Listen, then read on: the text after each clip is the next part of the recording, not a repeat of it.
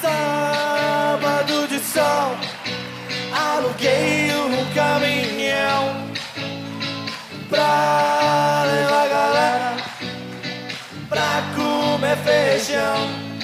Chegando lá, mas que vergonha! Só tinha maconha. Os maconheiros estavam doidão, querendo meu feijão. Olá, personas! Bem-vindos ao terceiro episódio do Psiconic. Hoje o tema, como vocês já devem ter visto pelo título, se trata de drogas e sociedade. Eu sou Rayan, o editor do podcast, e comigo hoje estão a Rafaela Branco, Oi. nossa professora Ellen E aí? e a Eide, que já estava no episódio passado.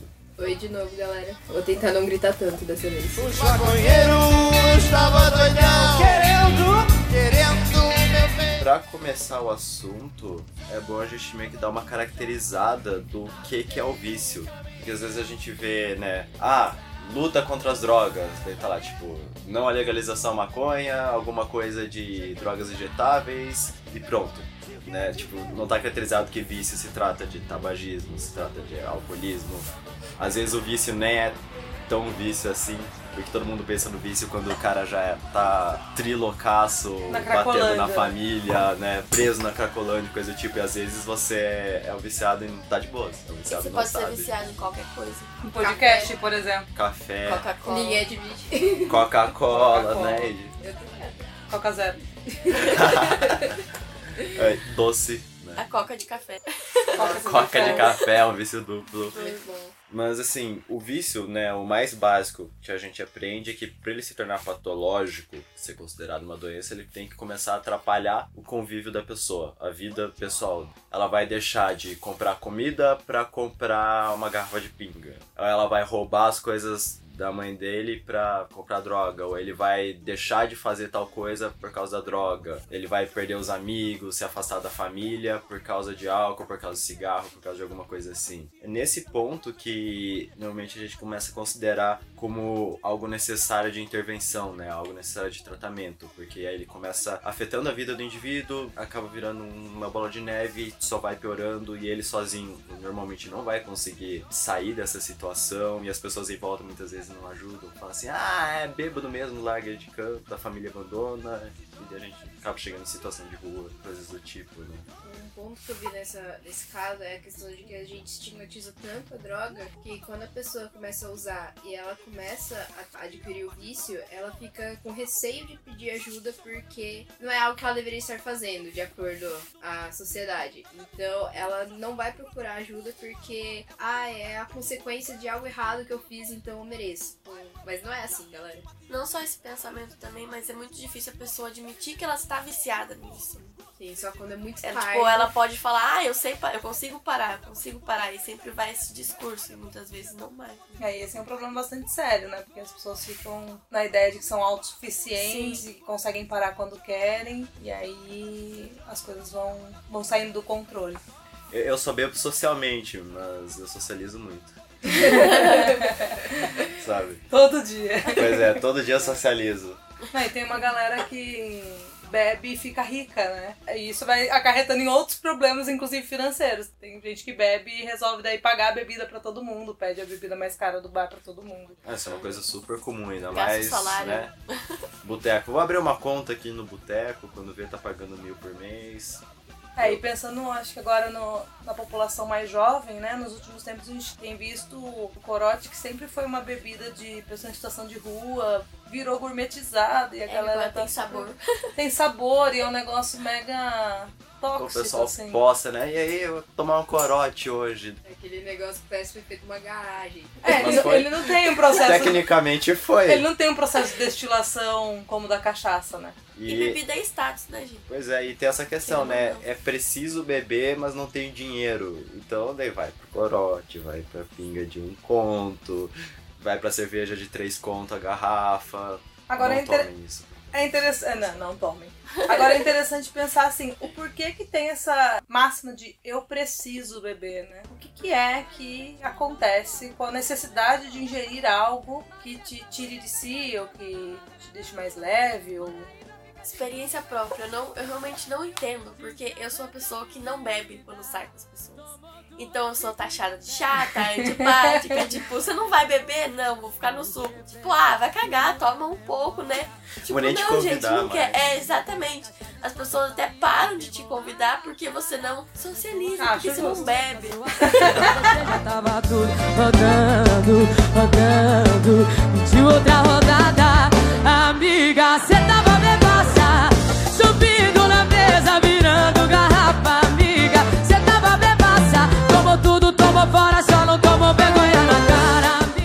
mas entrando nessa caracterização de quando é vício e quando não é, a gente tem vários tipos de uso de substâncias, né? Que, assim, a gente primeiro vamos caracterizar o que é a substância, o que são as drogas. De acordo com a OMS, que é a Organização Mundial da Saúde, ela se refere a toda substância que, pela sua natureza química, tem a propriedade de afetar a estrutura, produz alterações no funcionamento do organismo. Que são as substâncias que vão fazer alguma alteração psíquica, que pode refletir também no, no restante do organismo. A, a gente tem algumas caracterizações de uso. A primeira é o uso experimental. Vai se referir quando a pessoa quer ter uma curiosidade, é a, ah, vou experimentar e não vai dar nada. A maioria dos usuários pode ser caracterizada nessa classificação, porque pode provar uma vez algumas vezes, perder o interesse e finaliza ali, não, não usa mais e ponto. Uma outra forma é o uso ocasional, que você utiliza de uma ou várias drogas apenas quando está disponível ou em um ambiente favorável, é, sem as rupturas afetivas, sociais ou profissionais, que é quando você está num ambiente que você pode usar, digamos assim, né? Digamos que é relativo dependendo do que você vai estar usando. Você só fuma narguilha quando você vai na casa daquele amigo. Então, É. você- não é um fumante de narguilha, mas quando você tá na casa daquele amigo, você fuma. Ou você é obrigado. É. Nossa. Verdade, assim, pra não ficar chato, você só usa, mas você usa ali porque você não gosta, né? Mas o narguilé ou narguilé, não sei como é a pronúncia correta, tem crescido muita preocupação dos pais em relação aos jovens, assim. A galera tem feito estágio, desenvolvido trabalho em escola e essa é preocupação com os adolescentes, o uso de narguilé e cigarro eletrônico. Agora minha pergunta é assim, né? É um adolescente. É claro que a gente não pode culpabilizar só os pais, mas esse adolescente comprou, né? Ele tá indo em algum lugar que existe esse narguilé, esse cigarro eletrônico. Então qual é a, a supervisão ou a orientação, a conversa que se tem sobre isso? Né? Ou fica jogando em cima da, da escola, como a gente tem visto, assim. né? Ah, mas às vezes o pai até incentiva, porque acha que é só vapor, que não tem nada demais aquela vaporescência. Já vi casos de meninas de 14 e 13 anos que tinham um narguilha em casa e a mãe fumava junto numa boa. Tipo, ah, melhor isso do que o cigarro, né? Gente, qualquer coisa sem fio no seu pulmão que não seja ar, eu acho que não é uma boa. Mas, ex- mas existe muito essa disponibilidade, né? Todo mundo. Ah, eu tenho um amigo que tem um narguilha e vou trazer pro rolê. Ou, né? Sempre aparece um cara que tem tal coisa e vai distribuindo pra todo mundo. É muito fácil. Todo mundo meio que tem um, um narguilha em casa. Todo lugar que você vai, a pessoa fala: Não, eu tenho narguilha em casa ou eu tô Eu vendendo não tenho narguilha em casa. todo mundo tem. É, não.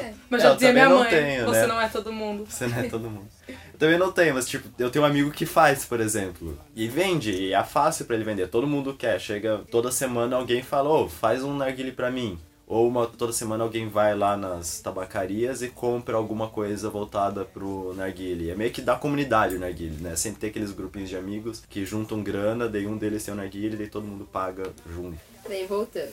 Vamos também ter o uso habitual, que já é uso frequente da substância. Porém, sem ter uma ruptura afetiva, social, profissional, nem perda de controle quanto ao consumo. Então, é a pessoa que ela usa, só que ela ainda, digamos, tem uma consciência do seu uso e ela consegue controlar ele. Aí temos também o uso recreativo, que é o uso de uma droga, geralmente em circunstâncias sociais, sem que implique dependência ou outros problemas relacionados. Aí também tem o uso controlado, que refere-se à manutenção de um uso regular, porém não compulsivo e que não interfere no funcionamento habitual do sujeito. Isso seria mais medicação e coisa do tipo? Eu acho que se encaixa, porque remédios também são drogas. É, e eles são controlados. Supostamente era pra você usar enquanto o médico mandasse dentro dos horários certos, né? É, sem automedicação. Aqui, ah, aqui temos o que a gente tá pontuando em todos: uso social.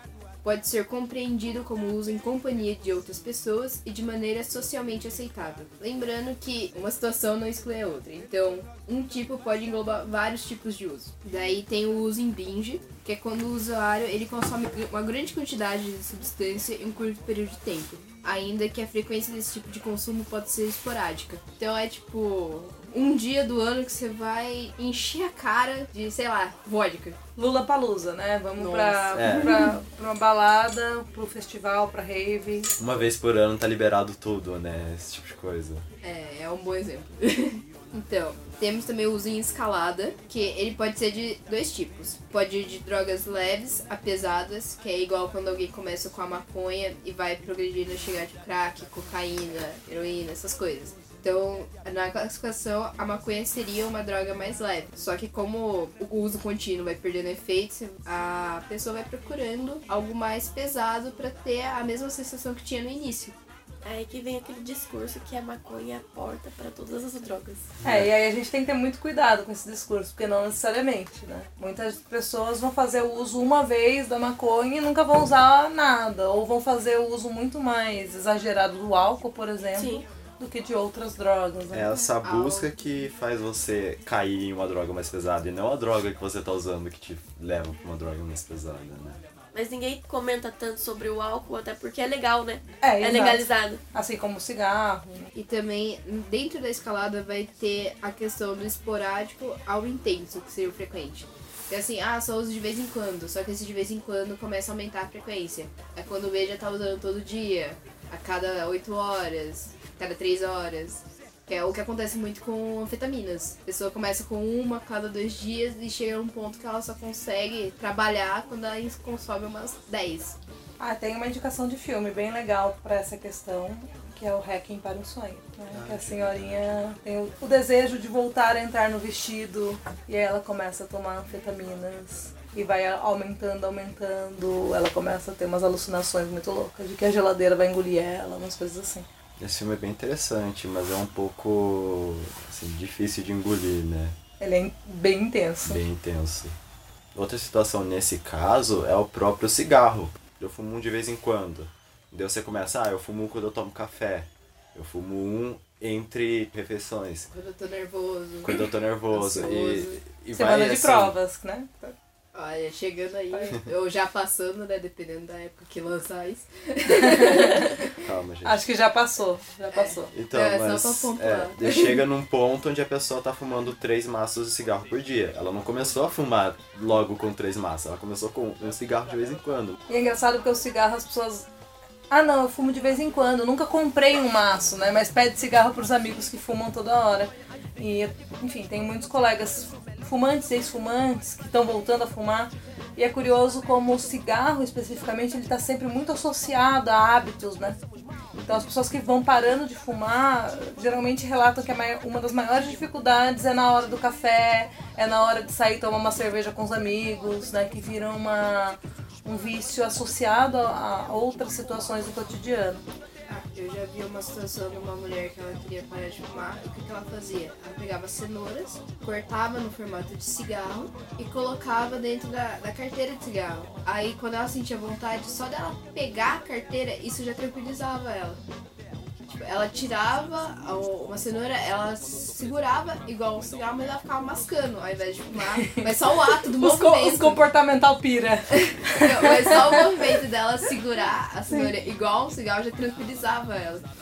E Quem- ela falava que, que é a velhinha. Aquele... É muito interessante se ela falasse isso na reportagem. Ah, As pessoas fumavam dentro das salas de aula, né? Os professores, Dentro do alunos. avião. Dentro do avião, é verdade. Tem avião, aviões mais antigos que ainda tem um cinzeirinho no. no. coisa de segurar lá. Descanso de braço. Descanso de braço. Nas baladas, nossa, é que vocês são muito jovens. as baladas, as baladas podiam fumar. E aí você chegava em casa com a meia cheirando cigarro, assim, era uma Sim. coisa insana. É, e detalhe que mesmo, assim, de- com a lei estadual do cigarro lá, a proibição do cigarro, mesmo em locais classificados como abertos, igual a faculdade, o nosso campus, não é permitido. A lei ela especifica bem que o fechamento não é teto, que o fechamento é ainda que parcial, enfim, é qualquer tipo de fechamento, desde que não seja um lugar é, privado, a sua casa ou a rua, um espaço público, completamente público, você não pode fumar. Né? O fechamento. E aí essa é uma confusão interessante, porque as pessoas acham que é o teto. Se tiver um tapume fechando, fazendo a divisão, você já não pode fumar. Então, aí temos a tolerância, que a questão de que você usa uma dose, ela já não é mais suficiente. Então você, come... você adquire uma tolerância à substância. Aí você começa a usar mais e mais para ter o mesmo efeito que você tinha no início. Tem a questão do poliusuário, que é quando a- o indivíduo ele usa uma combinação de várias drogas simultaneamente. Não precisa ser tipo, no momento fumar maconha, beber álcool, fumar um cigarro, usar um injetável em questão de 10 minutos. Mas num período curto, podendo ser na mesma semana, ou realmente acontecer tudo isso em um evento específico. E pra terminar, tem que classificar a overdose, que é a dose excessiva de uma droga, é o que a gente vê muito em noticiários, que é o que leva à morte, ao coma de muitos indivíduos que fazem o abuso das substâncias nocivas, digamos assim, ao Inclusive muitos famosos, né? Primeira coisa que, que você falou, eu pensei em Amy Winehouse da vida, até o próprio Michael Jackson, que supostamente a causa da morte dele foi uma, na verdade, de remédio, né? é, um abuso de, de certos remédios, de certos medicamentos. Ah, mas a, a questão da overdose também é uma que é comum, que a gente vê entre molecada, é o coma alcoólico. É, e trote de faculdade é um negócio bem bizarro pra isso, né? Pessoas ficam bebendo loucamente, muitas pessoas não são acostumadas a beber, e aí Algumas começa com um quadro de. É, algumas não querem, aí começa com um quadro de hipotermia e até perda de consciência, né? E vira piada, né? Meus heróis morreram de overdose.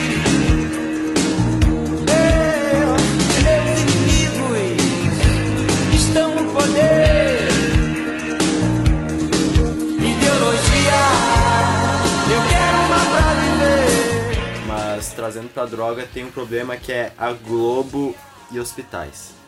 A Globo tem um programa toda manhã chamado Bem-Estar, se eu não me engano. Esse programa ele sempre dá dicas de qualidade de vida, entre muitas aspas. Uma dessas dicas uma vez foi que tomar AS, se eu não me engano, AS ou AS é melhoral, né?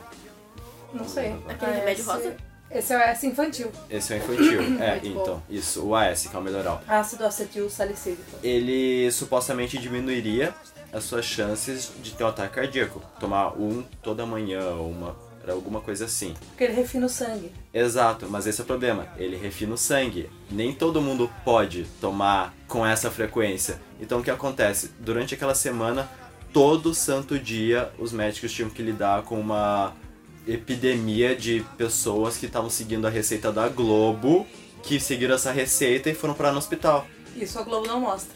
E não se responsabilizou também. Ninguém se responsabilizou, ninguém abriu processo, nada. E o médico que se fode pra tentar ensinar a pessoa que a Globo tá errada. Daí a pessoa vai acreditar na Globo ou no médico? Mas essa era uma crendice popular muito comum, muito frequente. Eu, eu lembro de ouvir isso quando criança, de tomar o AS infantil pra refinar o sangue e tal. E vamos combinar com esse infantil, é bem gostoso. Isso é bem erro, bem errado. Mas é, eu sei inclusive disso porque eu sou uma pessoa que se eu tomar, assim, ah, na hora do remédio precisar, toma. Mas se eu tomar sem ter uma necessidade na hora, eu provavelmente vou desmaiar. E eu já tenho esses problemas. Então, olha o potencial aí de fazer isso em casa sozinho, você desmaia, não tem ninguém pra te ajudar. E é um abuso, é um abuso de uma droga, porque supostamente não é pra você estar tomando remédio sem ter uma doença. Ele foi, de certa forma, incentivado por, né, pela mídia, etc. E supostamente não gera consequência. Ninguém olha esse tipo de abuso como abuso. As pessoas falam, ah, não, ele tomou um remedinho ali, mas é um abuso também. melhorar, é um vício. É, a gente tem uma boa discussão, muito cara a psicologia, inclusive, não só, que é da medicalização da vida, né? Mas esse é o tema de um outro podcast, né? Porque é um tema bastante longo, inclusive tem vários, várias ações rolando na faculdade. Ah, que- quem frequenta o nosso campus, que é o campus de Itu, né, campus 1, pode ter visto vários cartazes sobre a medicalização e talvez algumas apresentações de trabalho. É, tem até uma página no Facebook que pediram pra gente divulgar. Medicaliza não, sigam lá. Fuma na boa, só de brincadeira. Fuma, fuma, fuma, folha de bananeira. Fumar na boa, só de brincadeira. Agora que a gente tem essa caracterização, acho que é bom deixar claro também a mitificação e banalização né, do vício. Porque a gente tem muito essa coisa de ah, comigo não vai acontecer, né? Ou é o, o drogadinho. Zé, Dro- Zé Droguinha. Zé Droguinha. E as pessoas acabam esquecendo que isso é uma realidade delas. Todo mundo bebe, né? Tipo, bebe, vírgula, né? Mas, assim, eu bebo, não vou parar porque eu tô gravando esse podcast. Desculpa, não sou a pessoa que vai ser super consciente. Mas que é bom deixar claro que só porque, ah, é um caso que só acontece com pessoa problemática, ou só acontece com o mendigo do corote. É, pessoa desestruturada, que É. tem família. assim, achar que não pode acontecer com você não é uma coisa legal. É bom você estar ciente e tomar cuidado. Tipo, ah, você não pode ser você, obviamente, você não vai ser proibido de beber, você não vai ser proibido de fumar, você não vai ser proibido de usar outras coisas também. Mas ter essa consciência de que você pode cair no vício é importante. Tirar essa mentalidade de que o vício só afeta pessoas específicas. Porque a família tem história também. Ah, porque o pai bebia, o avô bebia, vai virar bêbado. Genética já, né? É, E a gente tem que pensar também que não tá muito fora, não tá longe da nossa realidade. Todo mundo deve ter algum amigo, algum parente que já sofreu com isso. Dimas. Pra quem não sabe, Dimas é o bar do lado do campus 1 da faculdade. Muito to- frequentado. À Muito noite, né? frequentado. De manhã a gente bebe café. Que também é um vício, ó. Fica de olho. A gente, vírgula.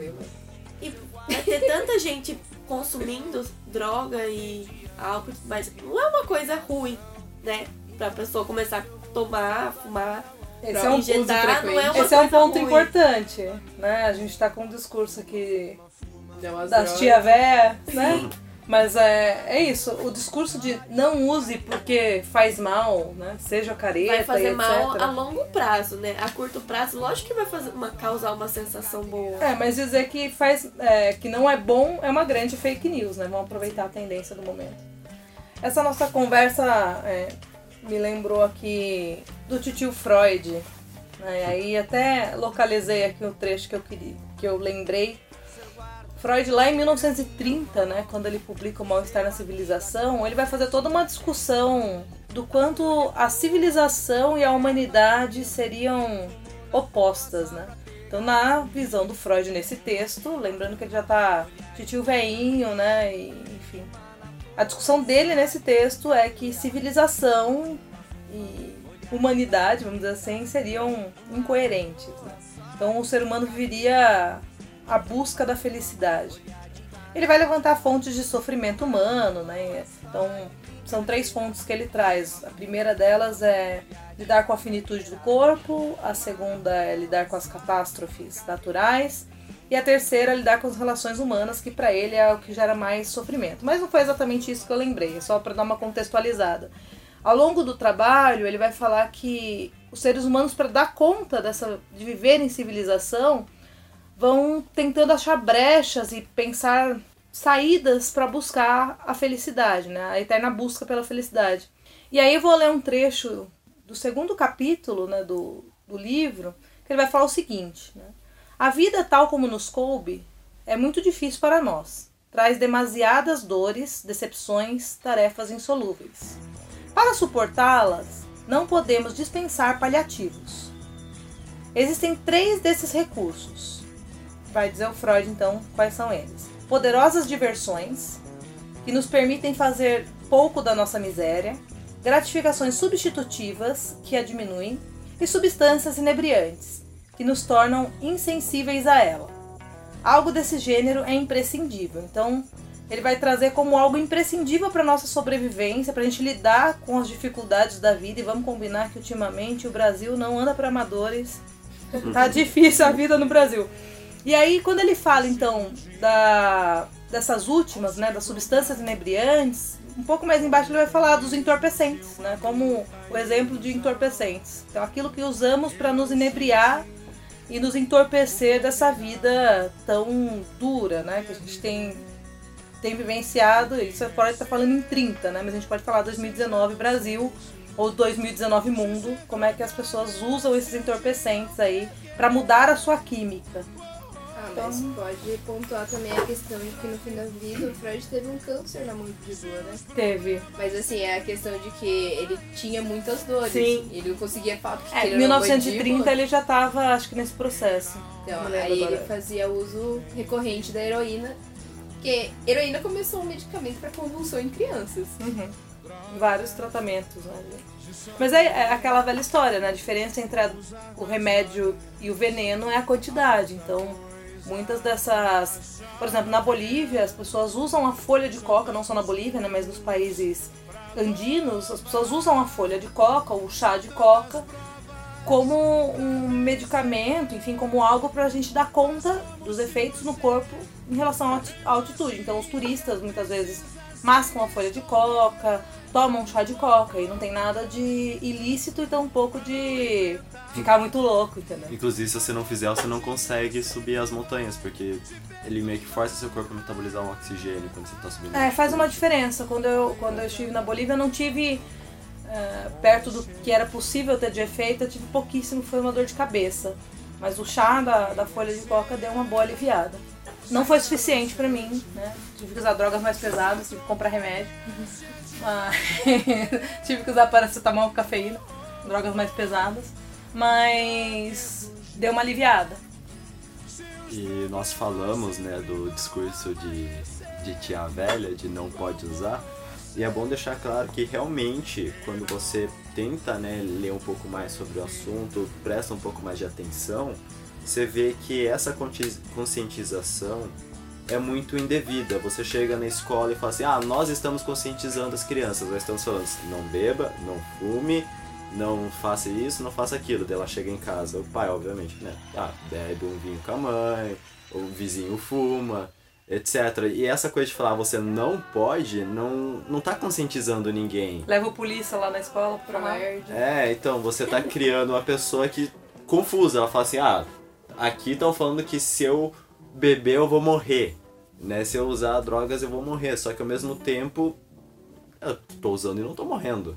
Então, esse é o tipo de conscientização que é mais comum, né? Tipo, ah, usar droga só tem dois caminhos. Ou você vai pra cadeia ou você vai pro caixão. É 2C, né? Que a galera fala. Cadeia e caixão. É, então. Só que isso não. Você não tá incentivando a pessoa a não usar a droga. Você tá criando um medo da pessoa de usar a droga. E se algum dia ela usar e nada acontecer, acabou. O que é possível, né? Né? Um primeiro uso, é muito possível É. que nada aconteça. Que nem nós falamos, existe o uso experimental. Quantas pessoas aí, assim, ah, eu vou ver qual é a da maconha. Ou então não bebe, mas vou dar um golinho nesse vinho, nesse whisky, porque todo mundo fala que é bom. E coisas do tipo. Pai influencia, geralmente, homens, né? Toma um pouco de cerveja, não experimenta. Molha, molha. Como é que é? Molha chupeta, Chupeta. né? Molha chupeta, é. Nossa, e é, é muito comum histórias de pais, etc., que na brincadeira, ah, vamos olhar a chupeta na cerveja pra ver a reação da criança, né? Então, é complicado. E o pior dessas falas é que elas acabam gerando efeito contrário negativo, porque quando a pessoa, por algum motivo, começa a usar a substância e quer ajuda, ela não procura ajuda porque, ah, todo mundo falou que é coisa de marginal, todo mundo fala que é cadê o caixão, então como é que eu vou chegar pra, digamos, meu pai e falar, pai, eu preciso de ajuda? Se a minha vida inteira eu escutei um discurso de que, ah, se eu fumar maconha vou ser expulso de casa, vou morrer, vou não sei o quê. É, a gente ainda vai falar sobre esse aspecto da criminalização da pobreza, né? E o quanto algumas pessoas vão para clínicas caríssimas para se recuperar, né? Para ficar bem, e outras pessoas vão para cadeia. Ou até a vergonha da família, né? Vai e vou internar porque eu tenho vergonha de você. Você não é parte da minha família, Não, você tá interna. viciado com dependência química. interna e, tipo, às vezes prefere falar de que tá preso, que tá fazendo alguma outra coisa do que falar que Tá tá, viajando. numa clínica de reabilitação. Ah, importante, importante é comunidades terapêuticas, né? Muitas ressalvas aí, tem nota do Conselho Federal de Psicologia fazendo ressalvas a respeito das comunidades terapêuticas, né? principalmente por reproduzir práticas manicomiais. Aí. Então a gente tem que também tomar cuidado com quais tratamentos a gente oferece né, para essas pessoas. É, que é a- o mais procurado é a questão de isolamento numa fazenda, né? Onde o, o indivíduo vai passar fome e frio. E até porque até esse discurso proibicionista, ele faz com que a pessoa pense que ele não tem conserto mais, tipo, ah, eu sou irrecuperável, vou Ferrou. continuar me, do- me drogando porque não tem jeito mais. É, exatamente. Afeta profundamente esse discurso de não pode, né, de, de endemonização da droga, afeta profundamente a mente da pessoa que por algum motivo começa a usar, que ela cai, assim, num pensamento de, ah, eu sou um lixo porque eu tô usando e todo mundo falou pra mim que não podia usar. Então eu não mereço ajuda, eu não mereço apoio, eu mereço sofrer na rua, porque esse discurso de, né, quem usa vai morrer, quem usa, né, merece, acaba fazendo, a pessoa acaba internalizando esse discurso e quando ela por algum motivo acaba usando, ela acaba se destruindo, acaba piorando o efeito da droga, porque ali, além da droga, do vício, ela vai ter a questão de que ela mesma não, não tem forças de pensar o contrário. E a questão é que a droga vai ser o único momento que ela vai se sentir feliz, né? É, em muitos casos tem Pô, isso já, também. já tá na merda lá com aquele pensamento, tipo, ai, ninguém vai me ajudar, não tenho mais salvação, não consigo, eu não posso pedir ajuda, não é nem a questão de eu não consigo. É o, o internalizo eu não posso. Aí o único momento que é, vai ser bom na vida seria o, o uso da droga. que, Querendo ou não, é um, é um estimulante pro cérebro. É uma fuga pra, da realidade, né? Até porque se torna uma coisa muito contraditória, porque você chega dentro da sua casa e fala, não, não pode. Aí você sai no círculo de amigos, pode, é bom. Aí vira um vício, aí você não vai contar pros seus pais, você vai contar pro seu tipo, ai meu Deus. Não, tá você num- vira o desgosto da família. É, né? exatamente, a ovelha negra, né? Peçam ajuda, galera. peçam ajuda. Inclusive, a gente falou aqui que a conscientização é mal feita, para não falar que a gente só taca pedra, existe sim projetos, né, ideias de como conscientizar de maneira correta, que é a questão de você abordar mais dinamicamente. Então, por exemplo, você chega numa escola, você vai falar que tem toda a questão da busca do prazer e, né, esse tipo de coisa, você fala assim, eu tenho ciência disso, você vai ensinar, né, conscientizar a pessoa de que ela pode buscar o prazer dela, de que ela vai obter prazer através das substâncias, mas que existe um jeito correto de consumir, né? Existe um jeito correto pra você beber, que não é encher a cara e entrar em coma alcoólico. Existe ali, ó, cigarro. Tá, ninguém vai te proibir de fumar um cigarro, mas olha, existe assim uma preocupação de não entrar num vício, é esse tipo de conscientização que supostamente seria menos prejudicial para a pessoa e que ajudaria ela. Não falar que ela não pode, mas deixar claro que o uso precisa ser consciente. Ah, eu acho que é a questão de desmitificar, né, o, a- as drogas. Porque elas são colocadas num patamar que, assim, nossa, é uma coisa inalcançável. Aí quando a pessoa experimenta, tipo, putz, isso é muito bom. Aí não tem mais controle. E é interessante a gente pensar que, historicamente, as drogas elas estão presentes né, na nossa sociedade. A- Rafa falou que bebe vinho, né? O vinho ele tá ligado a uma construção de Baco, né, na mitologia, para se aproximar dos deuses, né? Então a ideia de se embriagar para se aproximar dos deuses, para se aproximar da, da perfeição. Ah, Então é interessante também isso. Cristianismo, o sangue de Cristo é representado pelo vinho. Pelo vinho. É, é, literalmente, é uma coisa que você não vai fugir. Em algum momento da sua vida você. Jesus vai, até- Né? Produziu vinho, né? Né? Água e vinho, olha. Pois é. legal. Jesus é gente fina, ele fornece vinho pro rolê, mas. Mas inclusive nessa questão também de mitificação e demonalização, mas existe uma coisa que não me indigna, mas eu sempre me deixa consciente, que é a moda drogada, entre muitas aspas, né? Que é. Ah, é bolsa com folhinha de maconha, é moletom com o Bart fumando e chapado. 4,20. 4,20. Existe toda essa questão de que a gente já tinha a banalização da droga, a gente já tinha a mitificação de quem usava e, inevitavelmente ir pra cadeia ou pro caixão. E daí de repente a gente cria uma moda em cima disso. Daí a pessoa para, porra, a escola fala que eu não posso, a loja tá vendendo uma roupa disso, meu pai não me deixa beber em casa, mas sai com os amigos beber Aí toda coloca semana. inglês pra gente não entender, né? Coloca weed lá, né? Coloca em inglês, que daí fica mais glamourizado, ah, né? Mas a questão do Bob Marley, Jamaica, né? Que as cores ficaram associadas à maconha. Exatamente, Bob Marley, Jamaica, reggae, essas coisas não são necessariamente ligadas à maconha. Só porque na Jamaica a galera pode usar, né, não significa que tudo que você tiver as cores da bandeira da Jamaica agora são maconha. Que é uma coisa que as pessoas fazem muito, né? Elas usam essas cores pra simbolizar que elas se interessam, são a favor, etc. Mas esquece que essas cores não necessariamente são da maconha, elas são de todo um aspecto de filosofia, de modo de vida, e não a droga em si. E é interessante essa questão do, do capital, né? Então, como você tem a proibição, mas por outro lado você cria algo para vender e para gerar lucro em cima daquilo. Inclusive as discussões da não regulamentação e regularização das drogas, uma das vertentes também é a questão do quanto isso gera renda, né? O quanto isso gera dinheiro. Eu lembro uma época que tinha uma moda de brincos que eram comprimidos. Aqui no Brasil tem uma padronização muito grande da maconha, mas fora tem até chocolate, gente. Você vai lá comprar chocolate de maconha, produto de beleza. Tem coisa pior. A Body Shop tem uma linha de cannabis fora do Brasil. É o Benz, é a Tora, é a erva, é o chá, é do bom do boldinho. É o hatch, é o manga rosa do bronze, é do clone, é um cone, é só um fininho. É a danada, marvada, pau podre, é a ganja, é a vela, é do white, do green. É madeira, Maria, o bem, Mary Jane dá um dois. Essas medicações, né, que muitas vezes aparecem com, em outros países com base na maconha, etc. É bastante interessante. A gente teve um caso no Brasil, né, da menina que conseguiu, uma criança que conseguiu o uso para diminuir as crises convulsivas. A gente tem alguns estudos que falam sobre a diminuição da- dos sintomas de esclerose múltipla, por exemplo.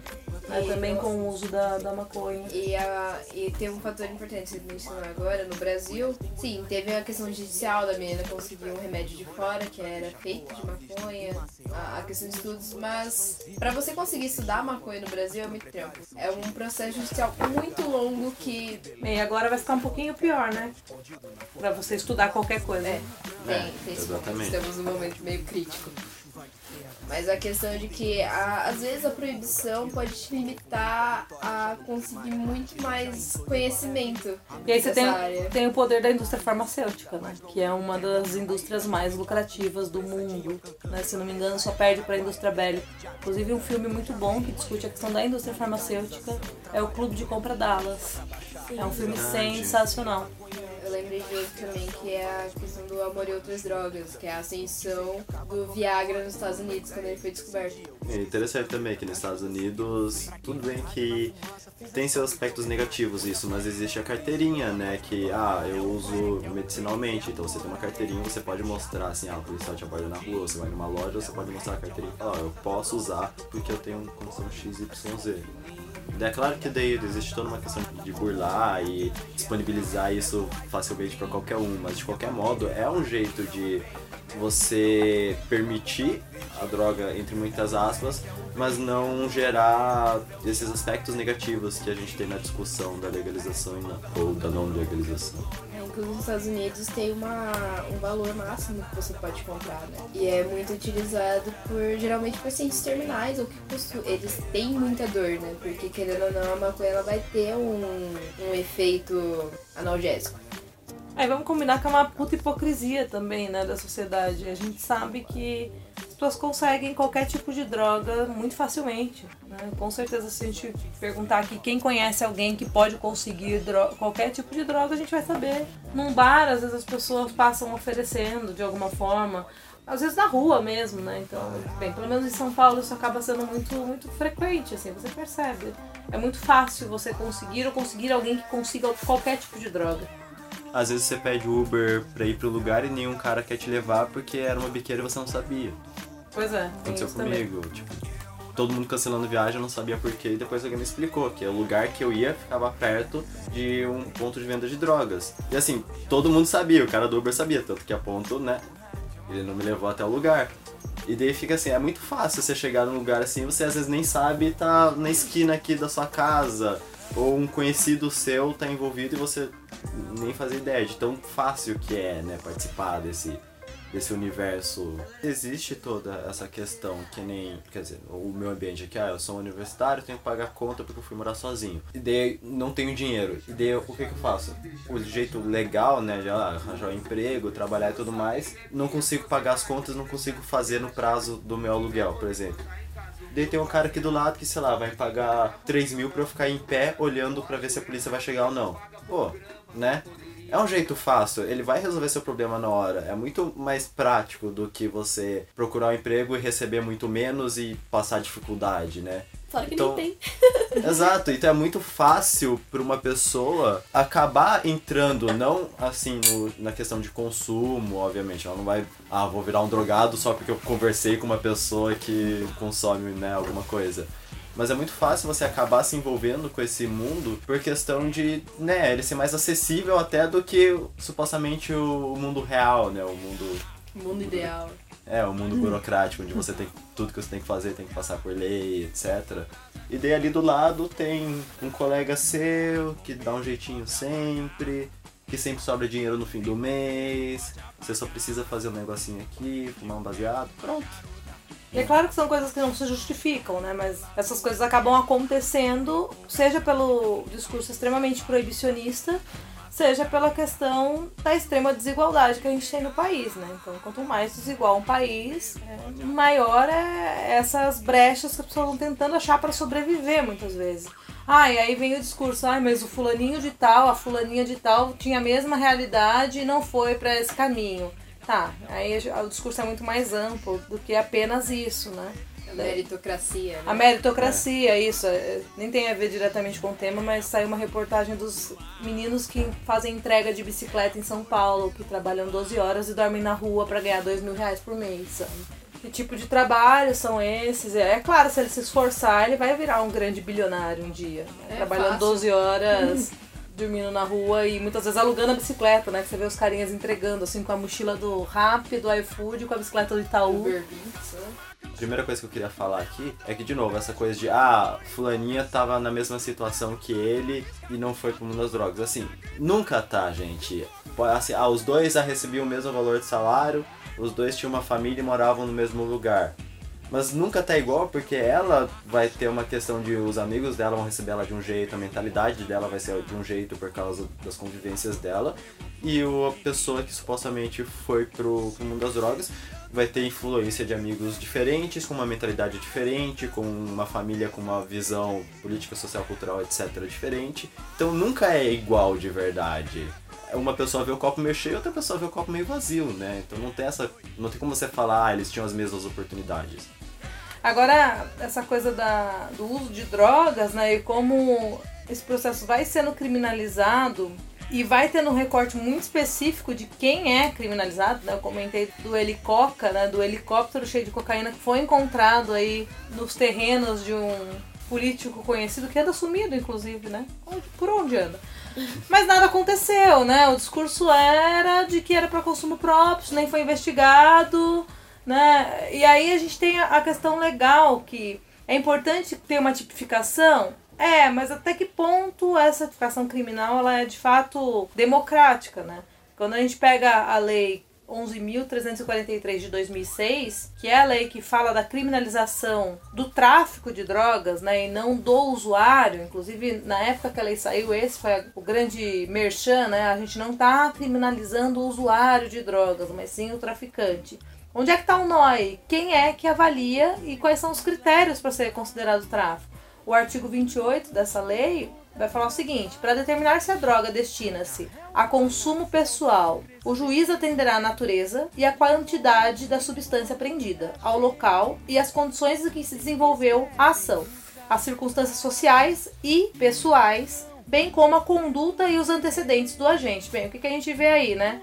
Se eu sou um homem branco fumando um baseado na esquina da praça na noite escura, provavelmente a abordagem vai ser uma. Se eu sou um cara negro, na mesma praça, na mesma situação, fumando mesmo baseado, provavelmente a conduta vai ser outra. São condições extremamente subjetivas, você não fala de quantidade, né? Você está falando das condições sociais, pessoais, o local que a pessoa tá.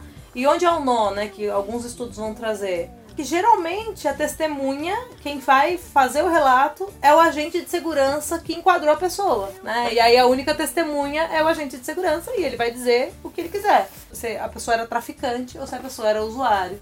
Os critérios são sempre muito subjetivos, né? E aí você tem um boom de pessoas encarceradas como traficantes e que nem sempre eram. Então, muitas das vezes essas pessoas ou eram usuários ou estavam no lugar na hora que a polícia chegou e aí entra como associação ao crime, que é o caso de muitas mulheres, ou é presa com uma pequena quantidade, enquanto uma grande quantidade de drogas, são as famosas mulas. Enfim, então é um problema bastante grande essa lei antidrogas, essa ideia de tolerância zero, muito discutida pelo sociólogo Loic Vacan, que é uma política que surge nos Estados Unidos, se alastra pela Europa e chega né, no Brasil.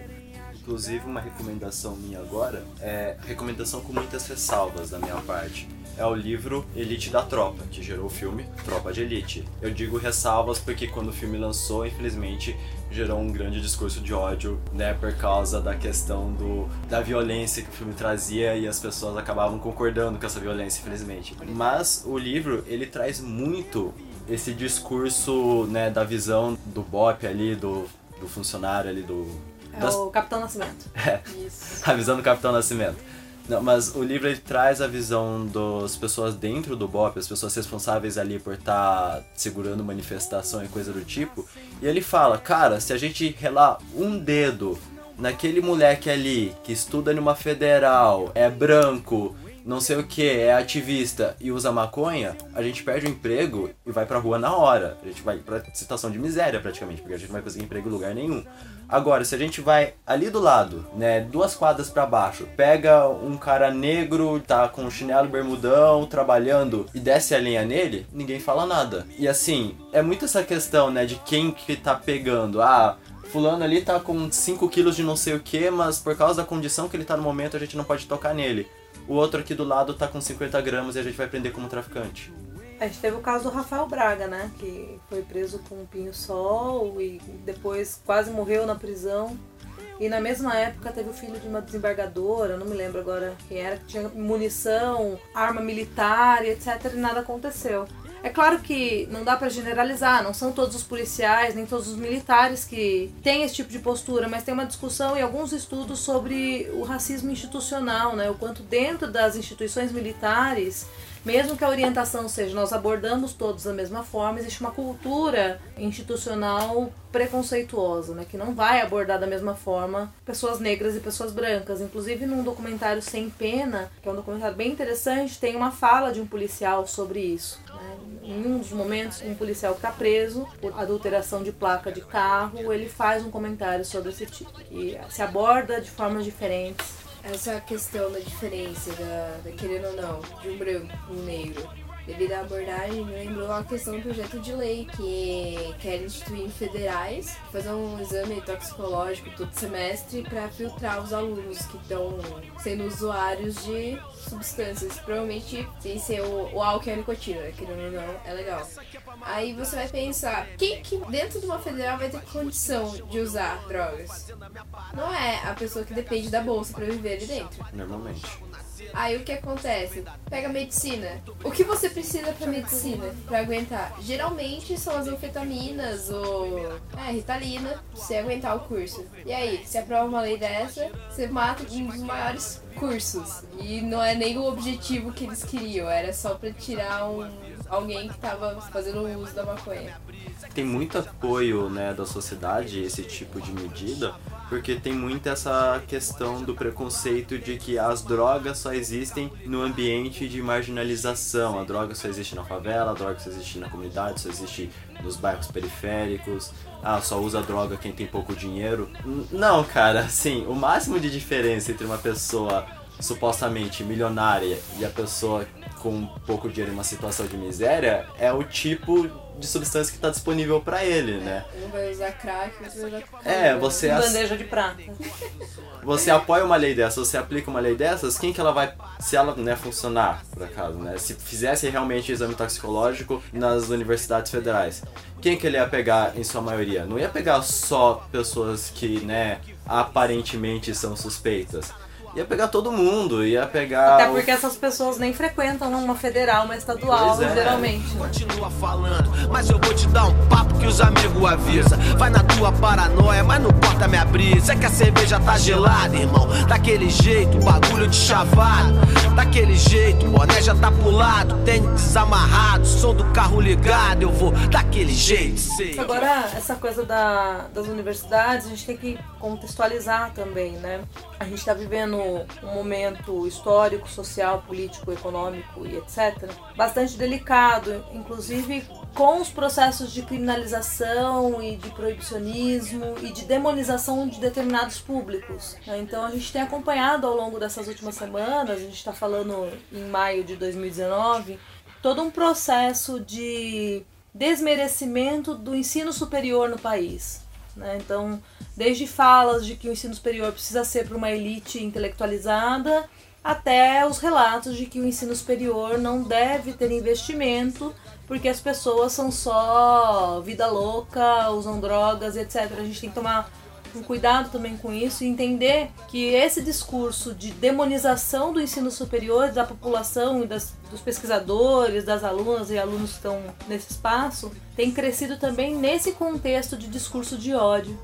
Não só universidades, mas principalmente é, escolas técnicas, que tá ricocheteando no ensino fundamental, no ensino básico. É, existe muito isso, que nem, por exemplo, eu estudei por um tempo numa escola que ela tem uma fama já bem grande na questão de marginalização, que quem estuda lá é, é só usuário, é só pessoas envolvidas com tráfico e tudo mais.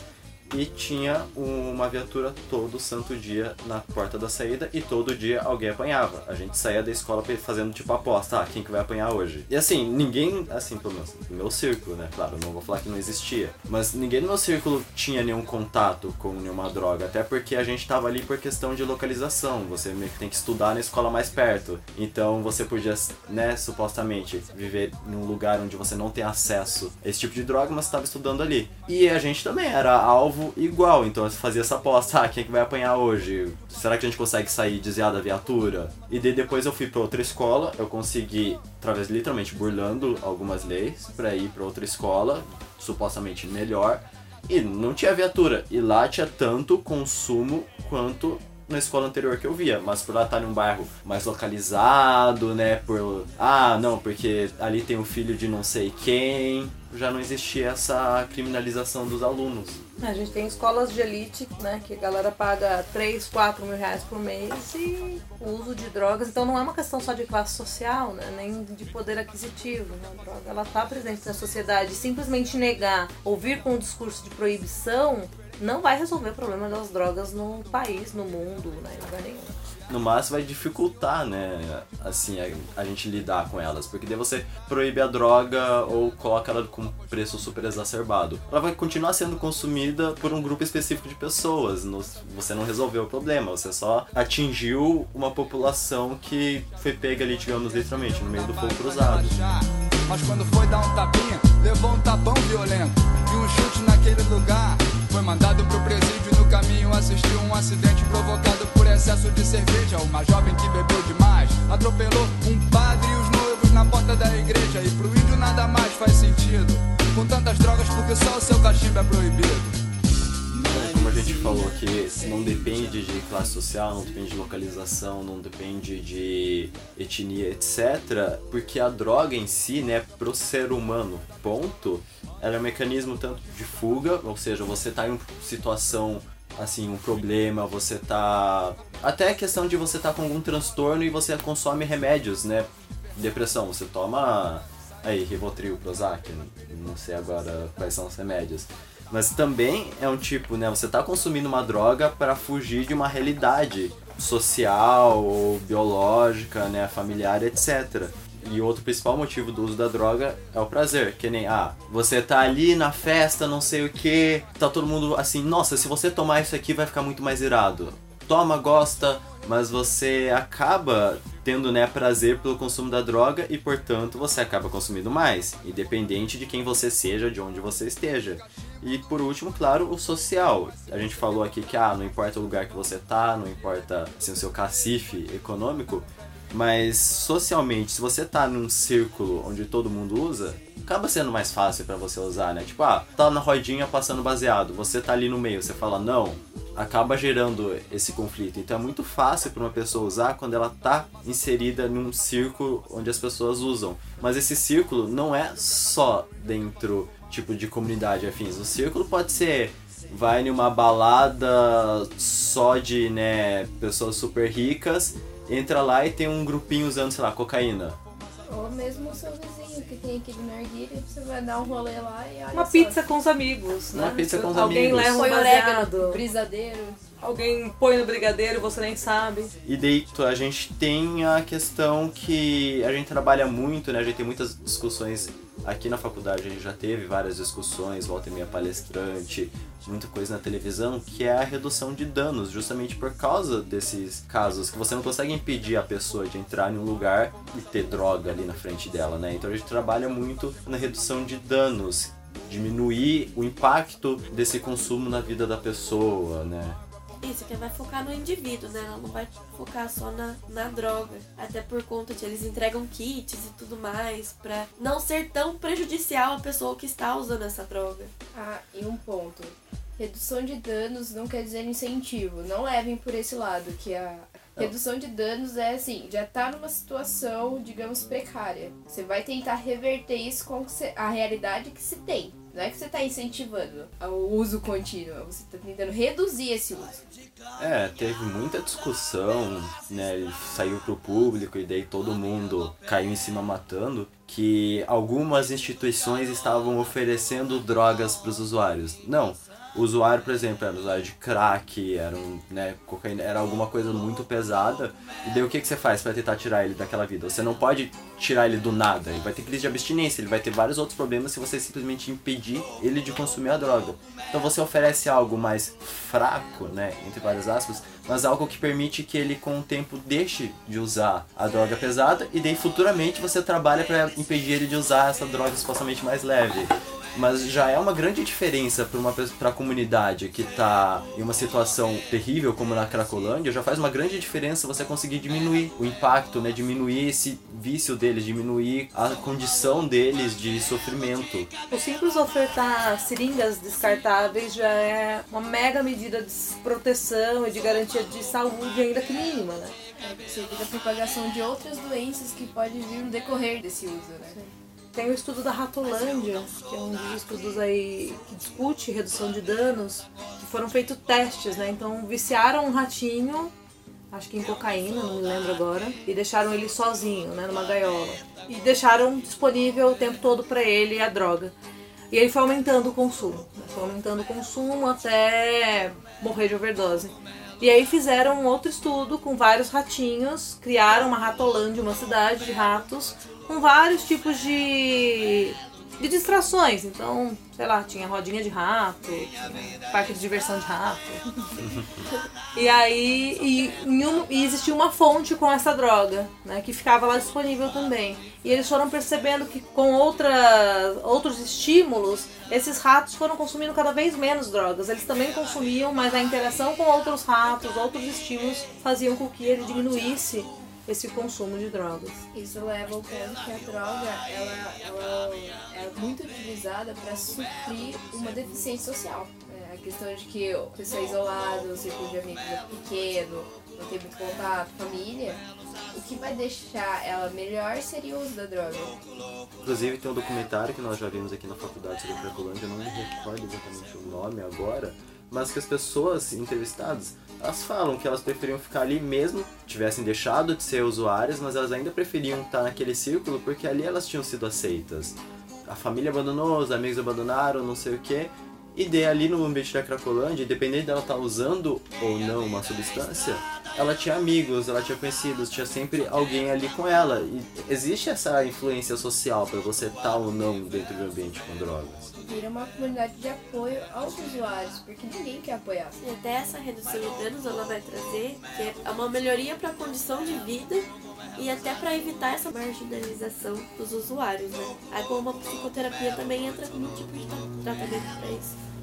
Que é ressignificar a vida do sujeito, né? Porque não adianta só tentar tirar a droga dele se, se não é só a droga. Existem muito mais coisas envolvidas do que só isso. Porque ela vai usar a droga como uma fuga de uma realidade. Que ele tá fugindo, ele não vai tirar a droga pra entrar em contato com essa realidade que ele não quer. Então a psicoterapia também vem como uma forma de ressignificar isso pra ele conseguir entrar em contato com essa realidade. E trazendo até a questão dessas casas de tratamento, apoio, Casas etc, né? Casas terapêuticas. Obviamente, eu não, não estou aqui falando que elas são ruins, etc. Mas existe um problema específico que acaba se repetindo, que é a questão de é um lugar isolado no sítio, não sei o que. A pessoa vai receber o tratamento completo às vezes tratamento de muita qualidade.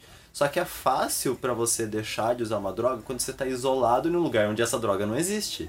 Né? E daí você tem que buscar outros meios de se distrair, outros Até meios como já de, foi né? dito pra, pela Helena, é difícil o hábito, né, da pessoa sair com os amigos e tudo mais, e tá lá usando droga. Mas o que eu queria trazer é que o fato da pessoa estar distante de onde não tem nenhuma droga é mais fácil, entre muitas aspas, deixar de usar, mas dela volta pra casa e aqui tem, sabe? Por algum motivo ela acaba se viciando de novo, tem que voltar pra casa de tratamento, daí lá de novo, isolado, sem nenhuma droga por perto, ela acaba deixando de usar. Mas daí quando ela é reintegrada na sociedade de novo, tá Não é disponível. trabalhado, né, essa volta. É, tipo, ah, o bêbado Não ressignifica. levou pra um lugar onde não tem álcool. Tipo, um sítio onde não existe uma gota de álcool. Tá, ele supostamente se curou, parou de beber. Chegou em casa, a galera recebe ele com um churrasco, tá todo mundo bebendo cerveja. né? E daí vão falar. é, que traz isso pra pessoa. e daí né? vão falar que é a pessoa que não quer ajuda, daí vão até endemonizar as casas de tratamento. Mas não, é só uma questão de prestar atenção, né? Tipo, o completo isolamento ajuda, mas não necessariamente a solução. Assim como essa questão de você isolar e depois jogar no meio do ambiente onde essa droga existe, não resolve nada. E tem um outro ponto bastante importante, com muitas ressalvas a respeito das comunidades terapêuticas, é, além do que eu já comentei, né, de que muitas vezes elas lançam mão de aspectos manicomiais, de tortura e etc. Muitas delas elas são coordenadas por igrejas. Claro, a religião tem um papel fundamental muitas vezes dentro desse processo de recuperação ou de saída das drogas, mas também é muito comum que as pessoas troquem então elas deixam de usar drogas e elas se tornam pessoas extremamente religiosas, quase que como uma outra droga, né? Então essa, essa é uma ponderação importante também. A religião ela pode ajudar nessa redução de drogas, mas a maioria das religiões elas vão pregar a abstenção do uso de drogas. E aí nem sempre isso vai funcionar para aquela pessoa. Né? E aí é uma coisa interessante também. Para algumas pessoas a abstenção total é o que funciona, para outras não. Então eu tenho colegas, por exemplo, que já tiveram históricos de histórico de uso de drogas, passaram por um processo de reabilitação e são completamente vinculados à abstenção, né? de não ter vinagre em casa. Nada que tenha qualquer tipo de álcool, qualquer tipo de substância que possa gerar dependência entra na casa. Sim, quando os amigos vão, tudo bem, mas ele não, não coloca nem vinagre na salada. E tem outras pessoas que é a redução de danos que vai funcionar, é a redução de danos que vai dar conta das vazões emocionais que a pessoa vai usar, que vai dar muitas vezes na droga, né? E lembrando que a gente dá vazão de N formas, na droga, lícita, ilícita, na comida, no uso de smartphone, no consumo de Coca-Cola. Muitas religiões têm um embasamento baseado em algum ritual que envolva alguma droga. A gente falou cristianismo, que envolve vinho, o santo daime que ele utiliza no chá alucinógeno, a questão do chá de cogumelo e alguns rituais religiosos e afins tem esse embasamento, né? Você não consegue fugir da droga. E tem uma preocupação que a gente falou de ah, a pessoa deixou de usar droga, mas acabou criando uma mentalidade muito né, exacerbada nessa questão de não às drogas por questão de religião, às vezes pega, né, acaba substituindo socialmente, mas existe realmente uma preocupação enorme com a substituição, porque uma coisa é você tipo parar de usar uma substância e outra coisa é você substituir a substância por um outro hábito que né, é uma coisa muito comum no cigarro. Relato das pessoas que param de fumar que falam que engordou porque ah, comecei a comer doce. Né? Eu parei de fumar, eu precisava sempre ter uma bala no meu bolso. Existe essa questão de substituir a droga por alguma outra coisa. Então, ah, ele tá curado, ele parou de usar maconha. Mas daí o cara tá fumando cinco carteiras de cigarro por dia, ele tá fumando cigarro de palha já. Também né? tem a questão do adesivo, né? Muita gente que para de usar, fumar o cigarro, coloca o adesivo pra Nicotina. liberar a nicotina no corpo também. Mas também é uma forma. Goma de nicotina, umas coisas assim. Até entra a questão do, do vaporizador que a gente falou antes, né? Que você que não está largando o vício e usar isso acaba causando aí uns malefícios na sua saúde, mas a pessoa que está deixando de fumar, ela acaba consumindo, usando o cigarro eletrônico, por exemplo, para substituir o cigarro real. Só que ela acaba viciando no cigarro eletrônico, ela não larga mais o cigarro eletrônico.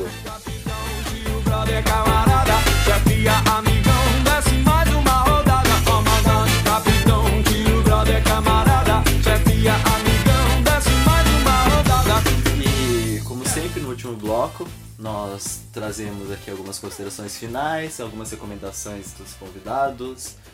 Vamos lá. Assistam? Breaking Bad. É, Breaking Bad é é uma série muito divertida de assistir.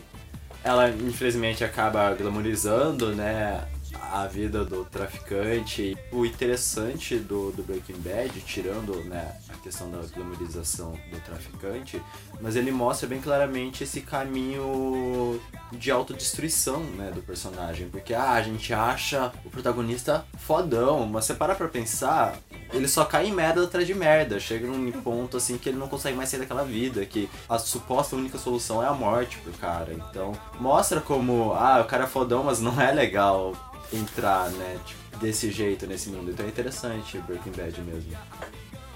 Eu tenho um filme que ele não, não fala sobre, né, esse mundo das drogas conscientemente. Mas é interessante, agora que você escutou esse podcast, ver esse filme com uma mentalidade um pouco diferente, que é o Sem Limites. Eu acho até que em inglês é Limitless o nome. Tem que é série. com.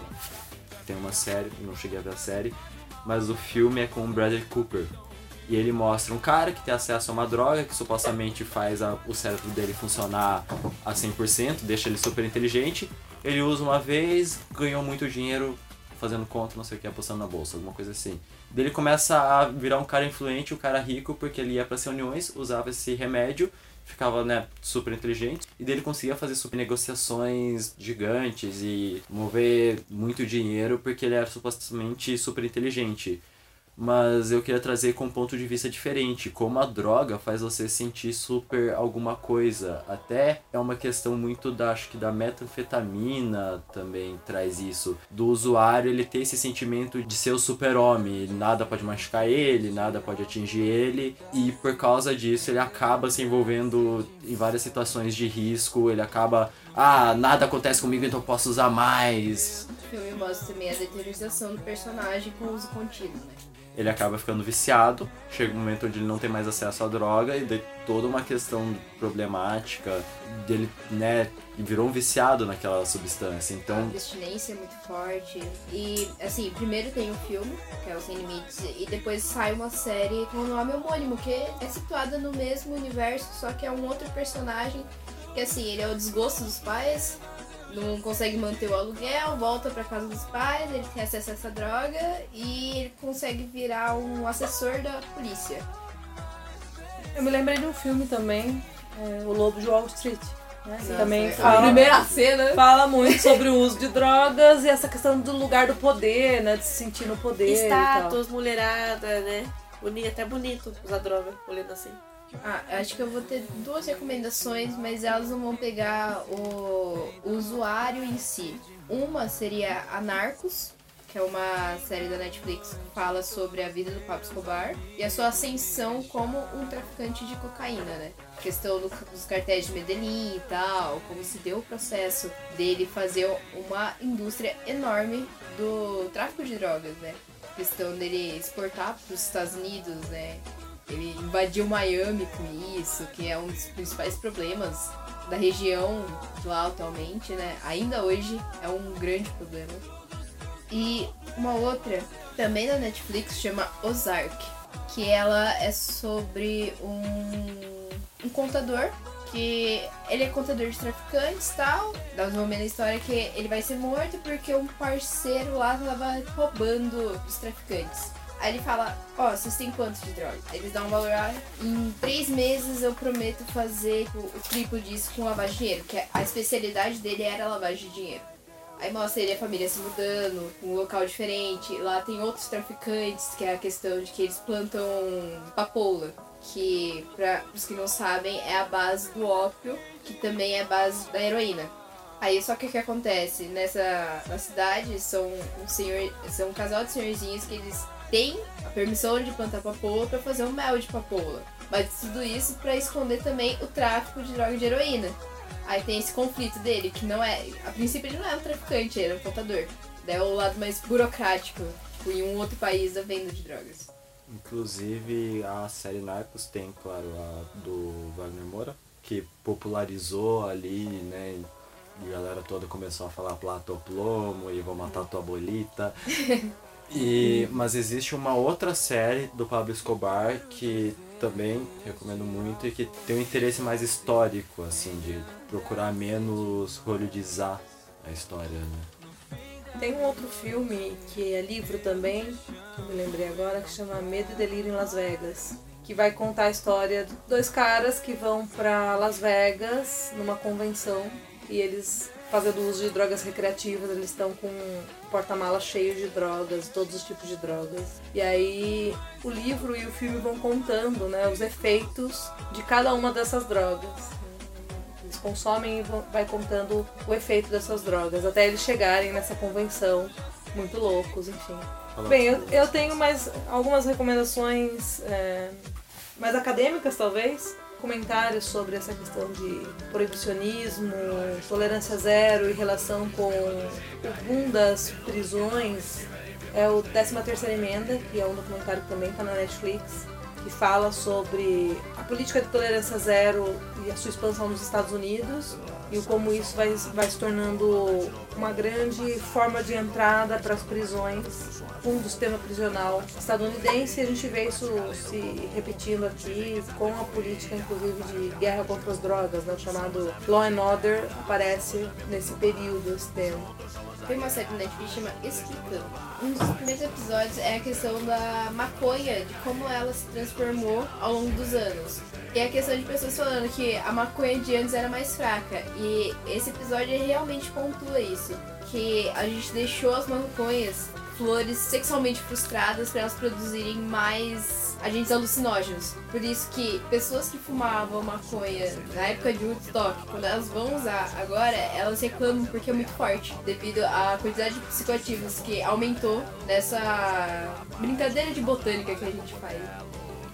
Última recomendação minha são os milhares de filmes e livros de autobiografia ou só biografia de músicos e artistas, porque é o que a gente mais tem, principalmente no cenário de rock e afins. São celebridades que morreram por overdose e nesse meio né, acabam sendo obrigadas a usar e elas acabam gostando, existem vários fatores, mas que eu acho muito interessante para mostrar né, como que você acaba entrando nesse mundo. Eles são é muito interessante e é também bem divertido ver os filmes de banda. E pra fechar, uma recomendação um pouco mais diferentona é Se Beber Não Se Case. Galera super alcoólatra, porque faz três filmes e eles sempre fazem a mesma besteira de beber, ficar louco, usar alguma droga e não se lembrar de nada no dia seguinte. Que achar algum Do alguém pai. na truco perdido no rolê. Tem até um macaco viciado em, em cigarro, né? Então, é assim, não é nada técnico, não... é só pra se divertir mesmo. Descontração. E é isso aí. Acabou. Fala, galera. Valeu, galera.